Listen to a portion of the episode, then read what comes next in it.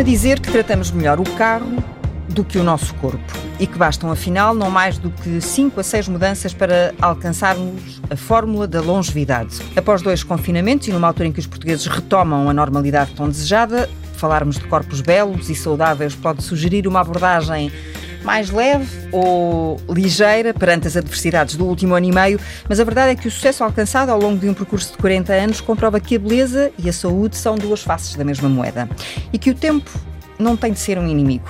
Há sempre uma questão de ADN, mas também aí parece que a genética só conta uns 20%. Os meus convidados são pai e filho, Humberto Barbosa, nutricionista e fundador da Clínica do Tempo, Tomás Barbosa, nutricionista, o único, aliás, dos três filhos que seguiu os passos do pai, embora todos ocupem o seu lugar na clínica, que já foi galardoada com vários prémios, um deles equiparado aos Oscars do cinema. Falo em concreto do prémio BID, creio que é assim que se diz, que receberam em Nova Iorque ainda antes da pandemia, destacando a qualidade e a excelência como líder mundial na área do anti-envelhecimento e lipoaspiração não invasiva.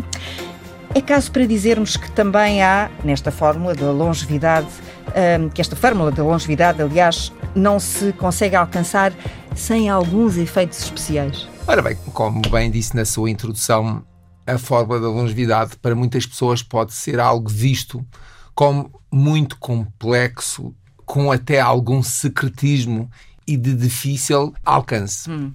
Na realidade, portanto, isso não se passa. A fórmula da longevidade está ao nosso alcance e é baseada essencialmente nos nossos bons comportamentos, nas boas escolhas que nós fazemos na nossa vida.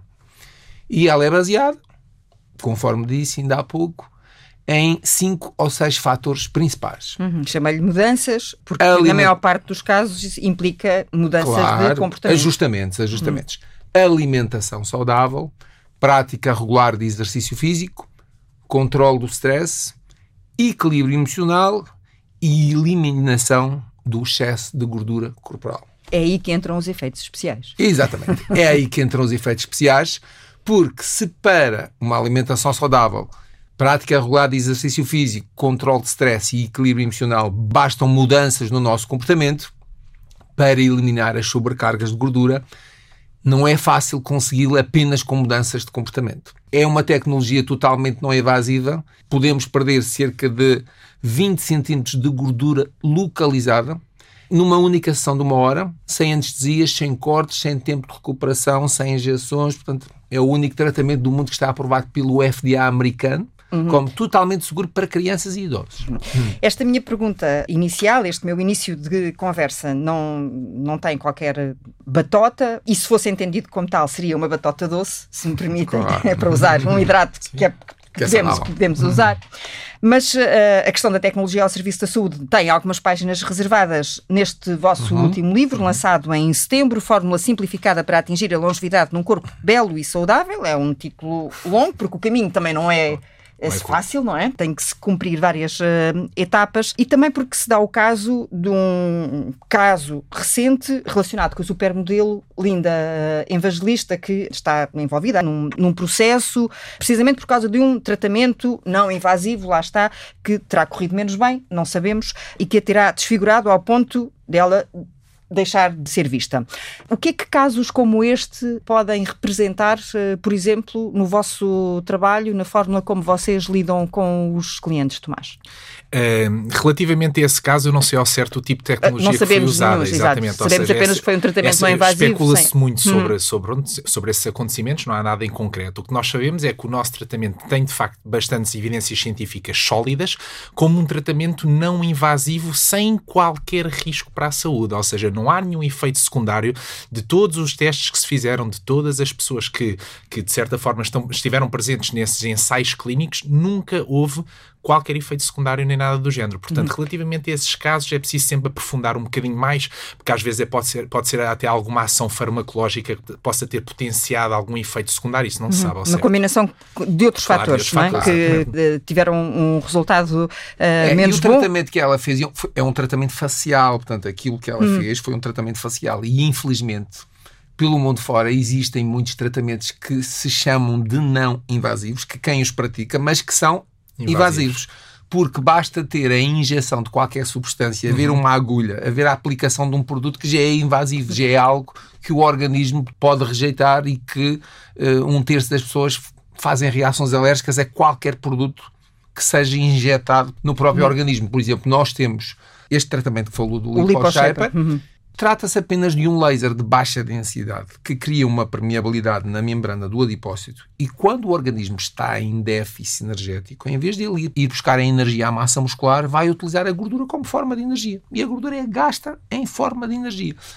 Por isso é que pode ser feita em crianças. Portanto, se criarmos a permeabilidade, mas o organismo não estiver em déficit energético, portanto, não há gasto de energia. A gordura, portanto, não, hum. não é eliminada só por criarmos essa permeabilidade. São necessárias duas coisas. Uma, criar a permeabilidade e o organismo estar em déficit energético, que é causado pelo regime alimentar de baixas calorias. E aí a Teresa diz, mas e fazer um regime alimentar só não será suficiente? Não. Porque quando nós fazemos apenas uma dieta... Eu não preciso que me convença que eu sei disso. Exato.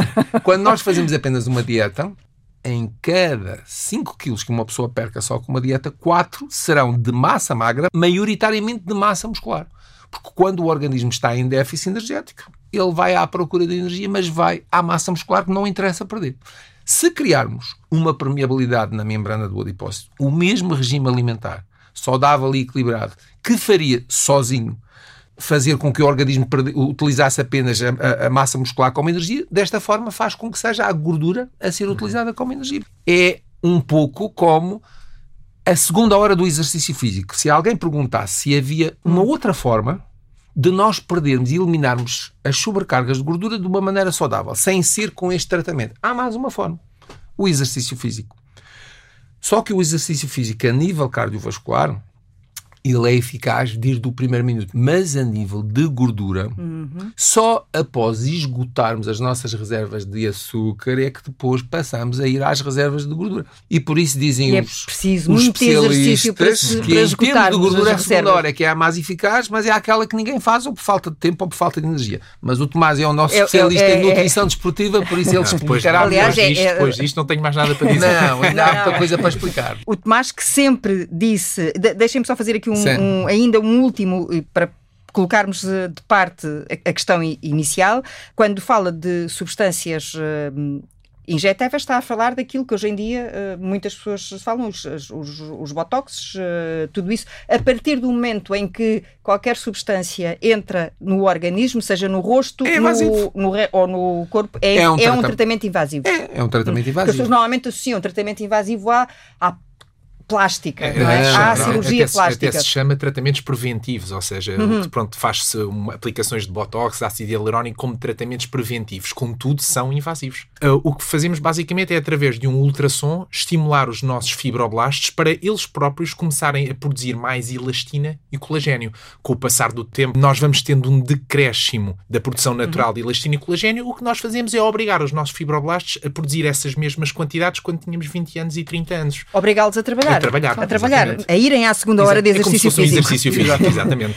E, e, o Tomás foi atleta federado basquetebol, basquetebol cresceu com o desporto por influência exclusivamente da vida que os seus pais uh, levavam, do ambiente que o rodeava, porque o pai não jogava basquete. Não, o meu pai foi, Ai, foi por acaso também? jogou no Marítimo, jogou no ah, Marítimo. Basquete, por acaso, é essa parte não sabia, escapou. E o meu pai, e aliás, eu herdei. gostava muito de correr. Falando da parte. Porque do... nasceu no Funchal, já agora, o Marítimo porquê? Porque nasceu é no Funchal, na Madeira. Uhum. Falando aqui um bocadinho da parte do, do ADN, eu, eu hereditei a parte genética de ser um nabo, literalmente a jogar futebol, porque com os pés não tinha mesmo jeito nenhum.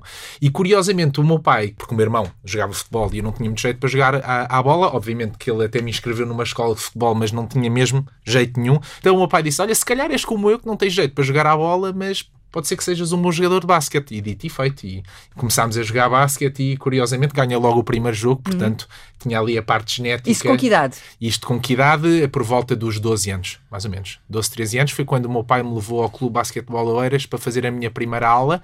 E desde aí segui uma longa carreira. Foram hum. praticamente quase 10 anos. Mas até aos 12 anos o Tomás tem memórias de ver, uh, por exemplo, o pai, uh, sair, o pai e a mãe uhum. a saírem de casa de manhã para caminhadas, para correr, acompanhava-os desde. Sim, sim. Co como é que era esse O grande esse exercício mesmo familiar? do meu pai era, era brincar connosco. O grande, porque eu via o meu pai a sair com a minha mãe a fazer bastantes caminhadas, mas não transpirava tanto como, como a brincar connosco. Portanto, acredito que hoje em dia o grande exercício onde ele queimava mais calorias era a brincar connosco. Qual era o gozo maior desse é. exercício?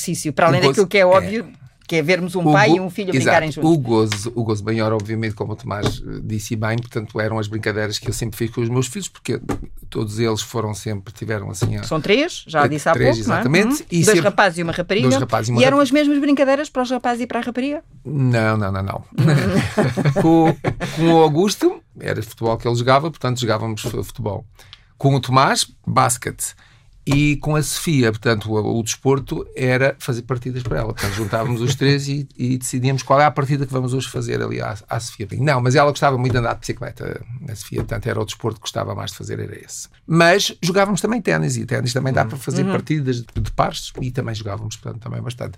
Agora, independentemente disto, pois existe outra parte do desporto que é desporto para manter a saúde e o equilíbrio. E esse desporto, além destas brincadeiras e além destes jogos e além destas coisas, da mesma maneira que eles tinham os seus momentos onde faziam o desporto a sério de uma forma federada, eu também tinha os meus treinos diários sempre, ou era ao final do dia mesmo, ou logo de manhã, onde fazia o meu programa diário. Isso, desde sempre, desde a minha juventude, são poucos os dias da minha vida, desde a minha juventude, que eu não tenha feito exercício físico. O meu programa diário. Portanto. E esse hábito do exercício físico começa como na sua vida?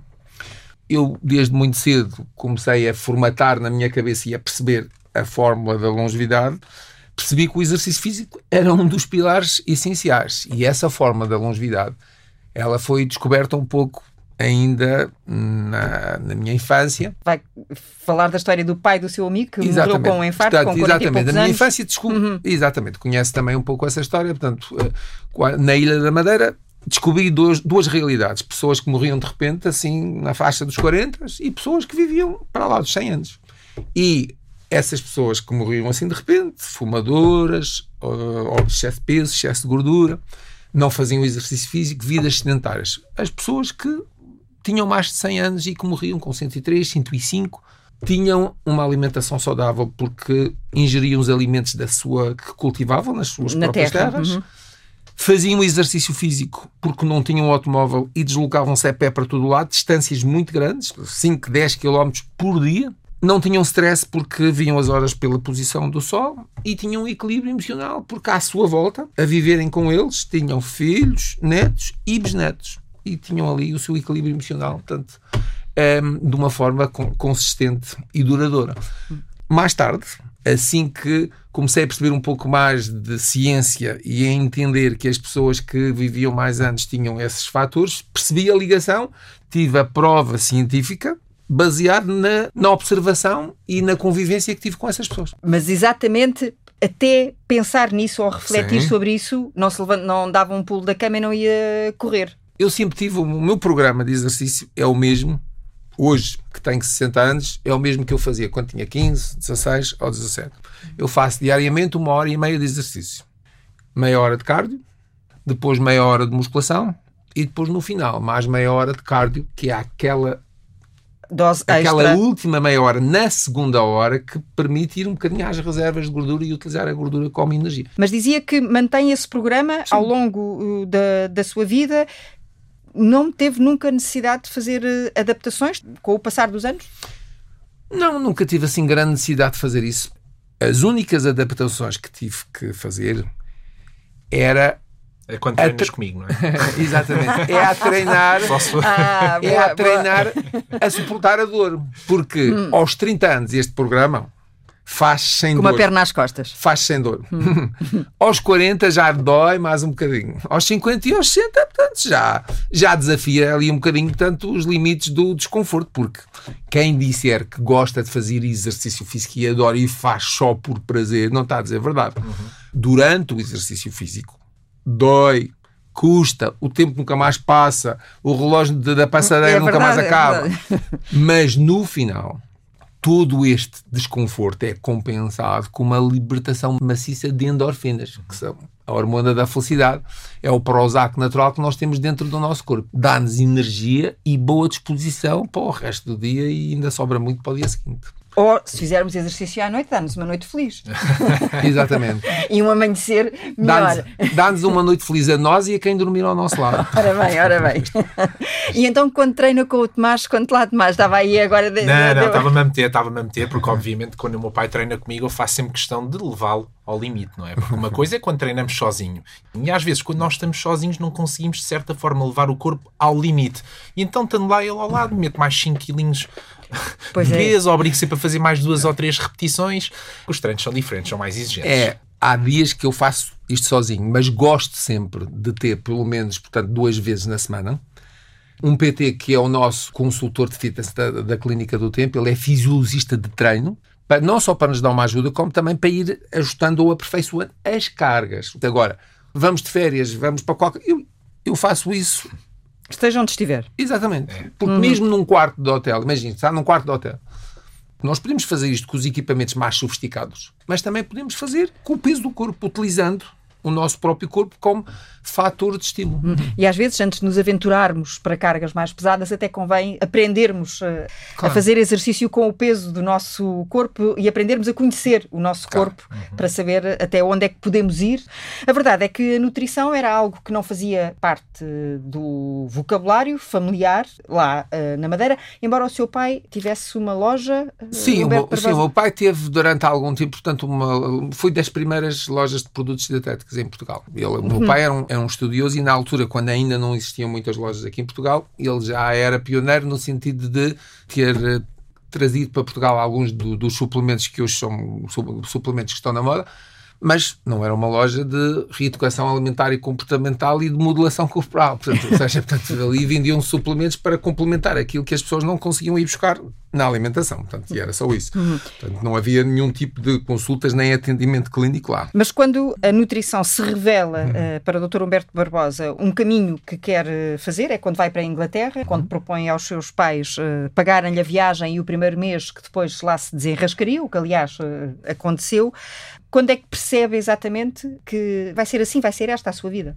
Quando acabei o, o liceu e tinha que escolher o, a área, o caminho universitário que queria seguir, nessa altura já lia muitos livros, portanto, de, de anti-aging que com, comprava e conseguia encontrar em, em, Portugal. E quando fui realmente para a Inglaterra, fui estudar nutrição, mas a nutrição em Inglaterra é uma nutrição 100% clínica e muito ligada à área do anti-envelhecimento. Naquela altura já era assim. E na área da nutrição ela tocava. Parece uma contradição, não é? Quando nós olhamos para aquilo que os ingleses normalmente põem no prato. É, uh... é verdade. E por existirem tantos obesos em Inglaterra é que eles têm a necessidade, por outro lado, depois de encontrar o contrapeso. E, e quando me instalei, porque primeiro ainda até encontrar a casa onde fiquei 5 anos, Hum, foi parar uma casa de acolhimento de um casal que recebia exatamente. crianças da Nigéria. A Grace, que era como ela se chamava, uh, disse: Olha, tu mudaste para aqui num sábado e nós ao sábado temos aqui uma refeição especialíssima. Mas chegou a hora do jantar, portanto, e então o petisco do sábado à noite especial, portanto, eram era duas fatias de pão torrado e uma lata de feijão aberta em cima do pão. Era beans on toast, portanto, era, era, era o petisco do sábado à noite, que era fantástico, não é? Pronto. Foi a sua primeira consulta. Aí não. Foi a minha primeira consulta que durou 5 anos. Começou aí, mas Sim. só acabou, não ao fim de uma hora, como normalmente acaba uma consulta, mas ao fim de 5 anos. Uhum. Porque havia muita coisa para ensinar. Já, como referi bem, eh, os ingleses não têm pouco mais ou menos os melhores hábitos, mas dentro de uma classe ainda mais pobre e com menos cultura, ainda é mais ainda evidente, portanto, essa, uhum. Essa, essa, essa, falta de equilíbrio alimentar. E por isso foi ali um trabalho longo e contínuo, portanto, mas com bom resultado. Uhum. Foi mais fácil para o Tomás encontrar o seu caminho, mais fácil ou quero eu dizer, mais rápido, aquilo que está escrito é que aos 3 anos de idade, quando lhe perguntam o que é que quer ser quando fores grande, o Tomás respondia convictamente nutricionista. Sim. Hum. Isso, isso foi quando eu me lembro, porque Hum. estava eu dentro da barriga da minha mãe e já o meu pai dizia todos os dias à noite: vais ser nutricionista, vais ser nutricionista. Portanto, Isso era- confirmas, não confirmas? Portanto, foi um trabalhinho que começou pai no terceiro ou no quarto mês de gravidez. E fez o mesmo com os outros dois filhos, os anteriores? É mais ou menos parecido, porque também eu hum, tinha algum interesse que eles também tivessem uma profissão que se enquadrasse ali também nos interesses da nossa família. Ah. E o meu filho do meio é administrador da empresa, mas com a área da comunicação e marketing, que é o Augusto, e a minha filha faz parte do departamento jurídico também da, da empresa. Mas não tem tido muito trabalho, pois não? Não, prevenção, não. Então, uma empresa com muitos funcionários já sempre É verdade, é verdade. daquilo. Bom, mas voltemos coisa. ao Tomás, que tem essa, essa memória de dizer isto de, de miúdo até perceber que, ah, não, é mesmo isto que eu quero, vai. Um por, caminho. acaso, por acaso, pronto, referi os 3 anos e aos 5, 6 anos o meu pai trouxe-me, tro- levou-me, aliás, a assistir a uma das consultas dele e não sei se foi planeado por ele ou não. A senhora estava super, super, super feliz, estava super gratificada, disse, pronto, eu, eu a assistir aquilo achava que o meu pai era um deus, percebi que a senhora tinha perdido 25 quilos e tinha-se tratado também de um problema oncológico, certamente também eh, através dos tratamentos tradicionais, mas também com a ajuda da alimentação por parte do meu pai. E então aí, não, é isto que eu quero ser quando for grande, porque não há nada mais bonito do que ver uma pessoa feliz da vida a abraçar, pronto, o meu pai neste caso, e era aquilo que eu queria ser. Aquela imagem foi marcante para mim. Mas são gerações diferentes, Uhum. uh, pessoas diferentes, mesmo sendo pai Sim. e filho. Nunca temeu a comparação. Não é fácil ter um pai com a sabedoria e com a notoriedade que ele tem dentro do mundo da nutrição, não é nada fácil. Por isso é que eu também me quis, hum, vá, de certa forma, dentro da nutrição, seguir uma área um bocadinho diferente que ele não dominasse tanto, que era a área da nutrição desportiva. E acho que aí era onde eu também podia deixar a minha marca dentro da clínica. Ah, agora, é sempre um, um pau dois bicos, para o bom e para o mau. Neste caso, a parte boa era que eu tinha sempre aqui um mentor, sempre que eu tinha alguma dúvida, estava sempre lá o meu pai presente para me esclarecer as dúvidas todas e para me ensinar. Quer dizer que o Tomás lá na clínica só atende desportistas? Não, não, é assim, a minha base é a nutrição. Obviamente que depois é uma especialização que eu fiz. Isso foi em queria ele, não é? Fiz nutrição desportiva que, pronto, não, não- não são tantas consultas como, como na nutrição normal, mas faço um bocadinho de tudo. Nutrição clínica é o que ele faz. Sim, é o que eu faço mais, sim. mas sempre que aparece, por exemplo, atletas de alta competição que precisam de um treino nutricional mais apurado para atingir marcas e que estão a treinar eh, para medalhas eh, dos Jogos Olímpicos, por exemplo. E eu- aparecem. Sim, E aparecem. claro, que vão à procura da nutrição ortomolecular ligada à parte esportiva, portanto, e o Tomás portanto, tem um fantástico desempenho em relação a isso. Sabe que é muito, é extremamente fácil trabalhar em família. Nunca tivemos. Não, é que o tão almejado equilíbrio emocional às vezes pode gerar eh, desconfortos e, e outros desequilíbrios, não é? nós nunca tivemos um conflito, nem pequeno, nem médio, nem grande, ou seja, de algum choque de ideias que se transformasse numa discussão mais acesa, ou não, nós discutimos, sim, defendemos os pontos de vista e às vezes são diferentes. Agora, desde que se trabalhe com paixão, com dedicação, com amor ao trabalho e à causa que abraçamos, nós criamos as condições, não só ao Tomás, mas a todas as pessoas que trabalham connosco. Portanto, ninguém é mais importante que ninguém. Quando nós entramos daquela porta para dentro, somos todos iguais e todos temos as mesmas responsabilidades e temos que ter os mesmos benefícios, as mesmas alegrias. Isso é uma filosofia de, não é de família, é de empresa. A empresa é uma grande família. Exatamente. Essas condições e essa felicidade tem que ser global, tem que ser para toda a gente. Temos reuniões eh, regulares, mensais, temos as festas, várias festas ao longo do ano para comemorar datas importantes e principalmente a amizade e o facto de podermos fazer todos uma coisa Ah, que o que é que gostamos. se come nessas festas? Nessas festas, claro. Normalmente. E o que é que se bebe já agora? Não. Normalmente é muito fácil. Se for, por exemplo, um jantar assim de, sentado à mesa, é sempre um, um Não, prato. não é de- sopa. Não, não, Ah, não. não é é um prato, é um prato normalmente de, de peixe. Um vinho que as pessoas gostam, portanto, e é uma das Tinto? pou- vinho, sim, portanto, que é uma Mas tinto, é tinto, tinto, tinto, sim. Hum. tinto, mesmo que seja peixe, bebe tinto. Que isso é que é a etiqueta da saúde. Sim, claro, absolutamente. E a única coisa depois que nós controlamos menos, é que não deixamos que exista limite aos copos de vinho que cada um bebe. Isso fica ao critério de cada um, porque se é, estamos em festa, portanto estamos em dia em festa. de festa não se contam os Mas copos. ao menos, se quiser fazer alguma asneira, que faça com uma coisa saudável. Se quiser ter algum exagero, por exemplo, beber uns copos, ao menos que faça com uma coisa que é saudável, como por exemplo beber um copo de vinho tinto, que é saudável. Hum.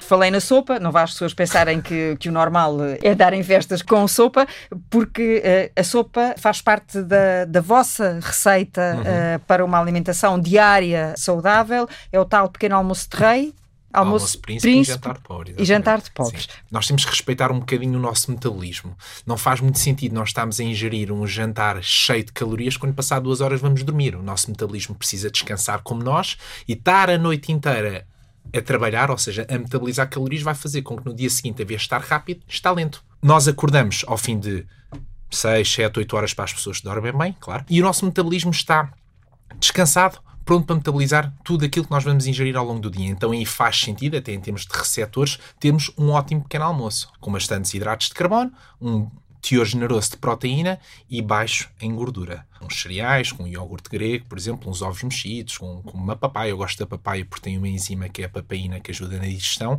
e às vezes as pessoas não têm noção quando se come papaya, quando se come ananás, fica-se muito mais tempo sem fome. Portanto, é sempre hum. uma boa dica para quem está a ouvir lá em casa poder fazer isso normalmente ao pequeno almoço ou a seguir a uma refeição.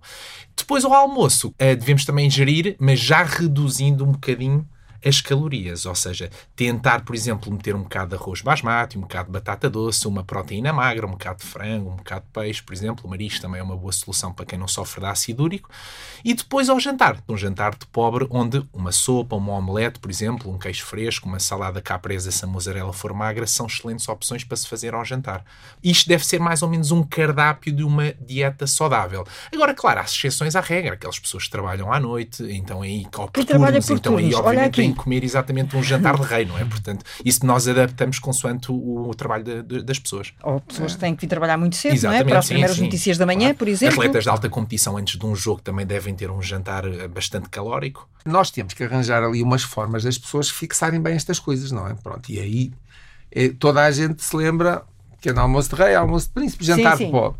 Mas se as pessoas também quiserem pensar de uma maneira mais simples, é nós engordamos porque temos os nossos ciclos de consumo calórico invertidos. À noite, uhum. que é quando gastamos menos calorias, porque a dormir não gastamos quase calorias nenhumas, mas é quando comemos mais, porque durante o dia não temos tempo de comer e chegamos à noite e comemos mais. Se gastamos menos e comemos mais, engordamos.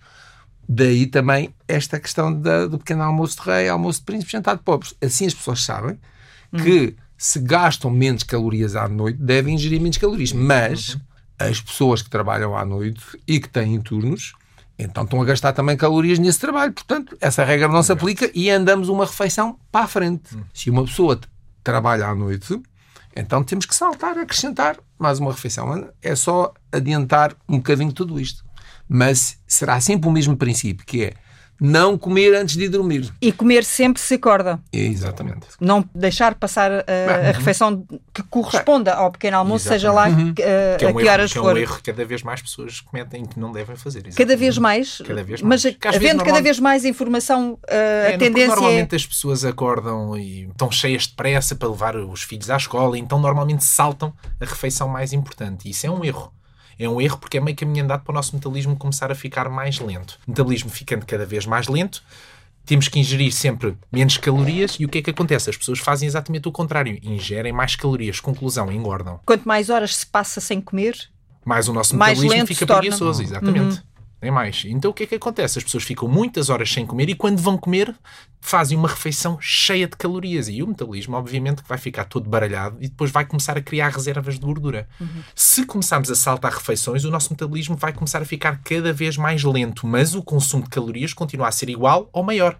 Então vamos sempre engordar. E a pandemia, este último ano e meio em que as pessoas estiveram mais fechadas em casa, uhum. isso reflete-se quer naquelas que já uh, vos batiam à porta uhum. e que noutros momentos de, das suas vidas eh, procuraram uh, a vossa ajuda, querem novas uh, pessoas que vão lá pedir ajuda? Durante a pandemia, as pessoas tiveram uma relação de maior proximidade e afeição com o frigorífico, não é? Portanto, estava lá com mais o frigorífico, com a televisão, é, exatamente. com os portanto, computadores. Mas neste caso do engordar, portanto, enfim, frigorífico, portanto, estava ali à mão de semear. As pessoas engordaram muito durante a altura da pandemia. E pegando numa frase que, que a Teresa disse ao princípio, e só porque estamos a falar de pandemia e porque é realmente importante, na altura a Teresa disse alguma coisa deste género, que era estarmos aqui, portanto, depois da pandemia e falarmos aqui um pouco Sim. aqui deste tratamento como uma questão estética, pode parecer aqui um pouco depois de problemas de saúde tão complicados que as Não, pessoas e, tiveram. E, e continuam a ter, em alguns casos, de pessoas que perderam outras pessoas, enfim, de É. tudo isso. É importante desmistificar um bocadinho essa questão e fazer sentir a real importância de fazer um programa deste tipo e que vai para além desta questão estética, porque uma das coisas que nós dizemos na nossa Embora o espelho seja muito importante para a nossa É autoestima verdade. também, não é? Mas nós, o que dizemos na nossa clínica é que para se ser mais belo tem que ser mais saudável. Se não veio ao sítio errado, se quer ser mais belo sem ser mais saudável, procure. Se usar só a outro tecnologia tipo e não serviço. fizer o resto, Não. Isto chama-se Programa de Reeducação Alimentar e Comportamental com Modulação Corporal. A modulação corporal é- faz parte de uma frase mais comprida. Durante estes dois anos foram agora divulgados os dados sobre as mortes aqui em Portugal. A doença que mais vitimou pessoas em Portugal, o ano passado, não foi o cancro, nem foi o Covid. Foram as doenças cardiovasculares devido ao excesso de gordura. Essa é a causa número um de morte em Portugal. Morrem de cancro em Portugal anualmente 27 mil e tal pessoas. Doenças cardiovasculares devido ao excesso de gordura, 32 mil e tal pessoas. Por isso, quando nós eliminamos as sobrecargas de gordura de alguém, estamos a dar uma contribuição elevadíssima para baixar o nível de risco de mortalidade. Porque morreram mais pessoas de doenças cardiovasculares devido ao excesso de gordura do que morreram de cancro ou da Covid-19. e o Dr. Humberto Barbosa não está a bater na mesa por estar zangado, está apenas a chamar a atenção de que este é um assunto sério. Portanto, ah, e que é a vossa principal ah, Claro. motivação, ainda que não posso deixar-vos ir embora sem ah, vos fazer esta pergunta, não seja propriamente uma clínica acessível ou uma fatia considerável dos portugueses. Nós somos uma clínica elitista, mas é na qualidade dos nossos tratamentos e dos serviços que oferecemos às pessoas, não na qualidade, no nível social ou económico dos nossos clientes, porque os nossos clientes são absolutamente transversais. Qual é a classe que predomina em Portugal? A classe média. O cliente que mais predomina na nossa clínica é o cliente da classe média. A diferença é que um cliente que vem de classe média, nós criamos um sistema para que ele possa fazer um programa completo. E quando alguém nos pergunta muitas vezes e diz quanto é que custa um programa na Clínica do Tempo? E nós dizemos não custa nada. Primeiro fazemos uma brincadeira e dizemos porque não dói, ou seja, não é invasivo, não tem injeções, mas porque efetivamente, financeiramente, não custa nada. E a pessoa diz, mas como é que pode não custar nada? A resposta é simples. Nós criamos um sistema de crédito em que a pessoa pode fazer o seu programa pagando 50, 70 euros por mês. Que 50, 70 euros esses poupará com as mudanças que fazemos e ensinando a fazer as compras e trocando alimentos mais saudáveis que custam menos dinheiro e tudo isso, esses 50, 70 euros que tem que pagar da sua prestação do tratamento, a pessoa com as novas mudanças vai poupar 200 euros na alimentação e no supermercado. Não só o tratamento é gratuito, como ainda sobra dinheiro para, A não ser, a não para ser que- comprar uma prenda A não portanto, ser que a seguir vá, vá. Tá bem, isso, isso também é bom. A não ser que a seguir vá estourar o que sobra, enfim, nas lojas, porque depois a pessoa também quer eh, ficar. eh, embora depois, não é? Com o tratamento, qualquer trapinho fi- fica bem. é Qualquer isso. trapinho fica bem, é verdade. Não é preciso ir a lojas de grandes marcas nem Qualquer trapinho veste bem e despe ainda melhor. Bela fórmula de terminarmos, fórmula simplificada para atingir a longevidade num corpo belo e saudável. Estávamos a falar da eh, pandemia. Será por isso que este livro, que aqui está, editado pela Marcadores, tenha saído nesta altura? Eh, É a primeira vez que escrevem a, quatro mãos? A quatro mãos, sim. É Sim. a primeira Hum, vez. O meu pai já o pai já escrito- tem sim, vários o meu pai livros. já tinha escrito outros livros. Pronto, é a primeira vez que eu escrevo um livro em, em conjunto com o meu pai. Mas esse livro também veio nesta altura não só pela parte da pandemia, mas também por um projeto social que nós abraçámos, que foi ajudar a Casa da Criança uhum. Tires. Pronto, é uma instituição que acolhe as crianças da, das reclusas, das reclusas ah, exatamente, as filhas das reclusas da, do estabelecimento prisional de Tires. E, obviamente, ao escrevermos este livro, eh, pronto, que foi um desafio lançado pela, pela editora, nós dissemos que sim, escreveríamos, mas que a totalidade dos royalties fosse dada a essa instituição. Eu e o meu pai, antes de escrever esse livro, fomos visitar a Casa da Criança de Tires e é incrível como é que a doutora Ana Rita Rego consegue. E escolhem feliz. esta instituição porque já conhecem a doutora, Sim. como Não, falaram agora, ou já, conheciam a Já conhecíamos a instituição e a doutora. Nós, durante cerca de 26 anos, a instituição que nós apoiávamos era uma cooperativa pelo nosso sonho no Seixal. Apoiamos pela primeira vez há 26 anos, quando adquirimos todo o equipamento para uma criança cuja mãe tinha sido baleada e tinha ficado em, em um estado praticamente vegetativo. E na altura eles pediram ajuda, abriram, abriram num jornal uma conta aberta para comprar equipamento e fazer obras de adaptação. Nós vimos aquilo, fomos lá visitar, custeamos toda, toda essa obra, mas por termos gostado muito dessa instituição, comprometemos que durante os anos uhum. seguintes até a instituição fechar, pagaríamos todos os serviços clínicos que não uhum. fossem comparticipados pelo Serviço Nacional de Saúde. Também distribuíamos as prendas de Natal às cento e tal crianças dessa instituição. Há dois anos atrás, portanto, essa instituição fechou por falta de apoio estatal. E nós queríamos continuar, portanto, o nosso apoio, portanto, nessa área e a instituição que gostávamos bastante e que tínhamos conhecido anteriormente, mas não poderíamos estar a ajudar duas ao mesmo tempo, era esta, esta é a Casa da Criança de Tiro. E foi como o Tomás disse, tivemos o convite da Marcador para escrever um livro sobre longevidade. Nós dissemos que o faríamos desde que os royalties fossem entregues na totalidade, contratualmente e diretamente pela editora à instituição. Porque às vezes escrevem-se livros, dizem que é os royalties e depois é só uma parte e depois os royalties nunca chegam ao... Portanto, isto é algo que está no contrato e é escrito diretamente, é entregue diretamente pela marcador à instituição. É uma outra forma de saber olhar pelo outro, de cuidar uhum. do outro também. Eh, é um comportamento que também nos dá saúde. Absolutamente. Quando sabemos Absolutamente. calçar os sapatos uh, dos outros e estar ali à mão. Nunca se zangaram a escrever este livro, Tomás? Não, não, não, nada, nada. Por acaso foi uma coisa que, que correu super bem. Isto lê-se num, num instantinho, acaba aqui com umas uh, receitas e com uma mensagem. É possível emagrecer e atrasar o relógio biológico de uma forma rápida e saudável em qualquer idade. Qual uh, seria a fórmula para nos despedirmos de forma saudável? Não, não... De uma forma saudável quem comprar este livro terá vários benefícios. Um, aprenderá a atrasar o seu relógio biológico. Outro, estará a ajudar as crianças da instituição da Casa da Criança de Tires.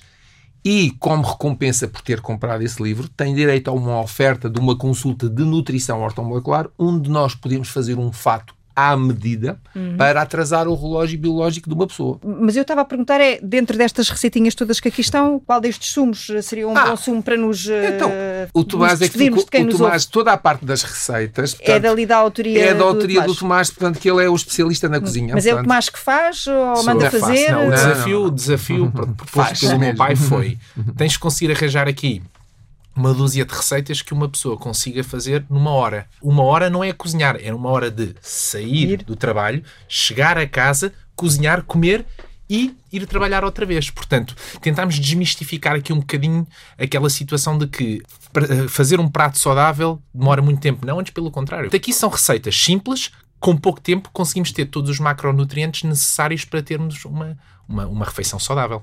Toda essa parte das receitas quer dos pratos, quer dos batidos, ficou a cargo do Tomás. Uhum. Portanto, foi uma das contribuições que ele deu para o livro, foi, foi essa. E tiveste de provar também. Exatamente. Uhum. Do que provou, o que é que o Dr. Humberto gostou mais? Batido de detox. Um batido. Não, mas o super batido antioxidante. Estava essa... aqui, este último, super é. batido antioxidante. Essa, então, é, é esse, é, o meu pequeno almoço. Que... Esse é o meu pequeno almoço. Ah, é? é? Então, é. vou ler para depois ficarem uh, a experimentar. 100, não tínhamos aqui máquina se não tinha trazido os ingredientes. 100 gramas de frutos vermelhos, uma colher de chá de guaraná, uma colher de chá de aveia, uma colher de chá de sementes de chia, uma colher de chá de açaí, uma colher de chá de sementes de linhaça, uma colher de chá de bagas de goji, é tudo uma colher de chá, mais 100 ml de fermentos naturais. O que é que são fermentos naturais? Não, é para ajudar a flora intestinal Dá da bacteria. Dá lactimel, tanto tem fermentos okay. também. Ok, quatro pedras de gelo.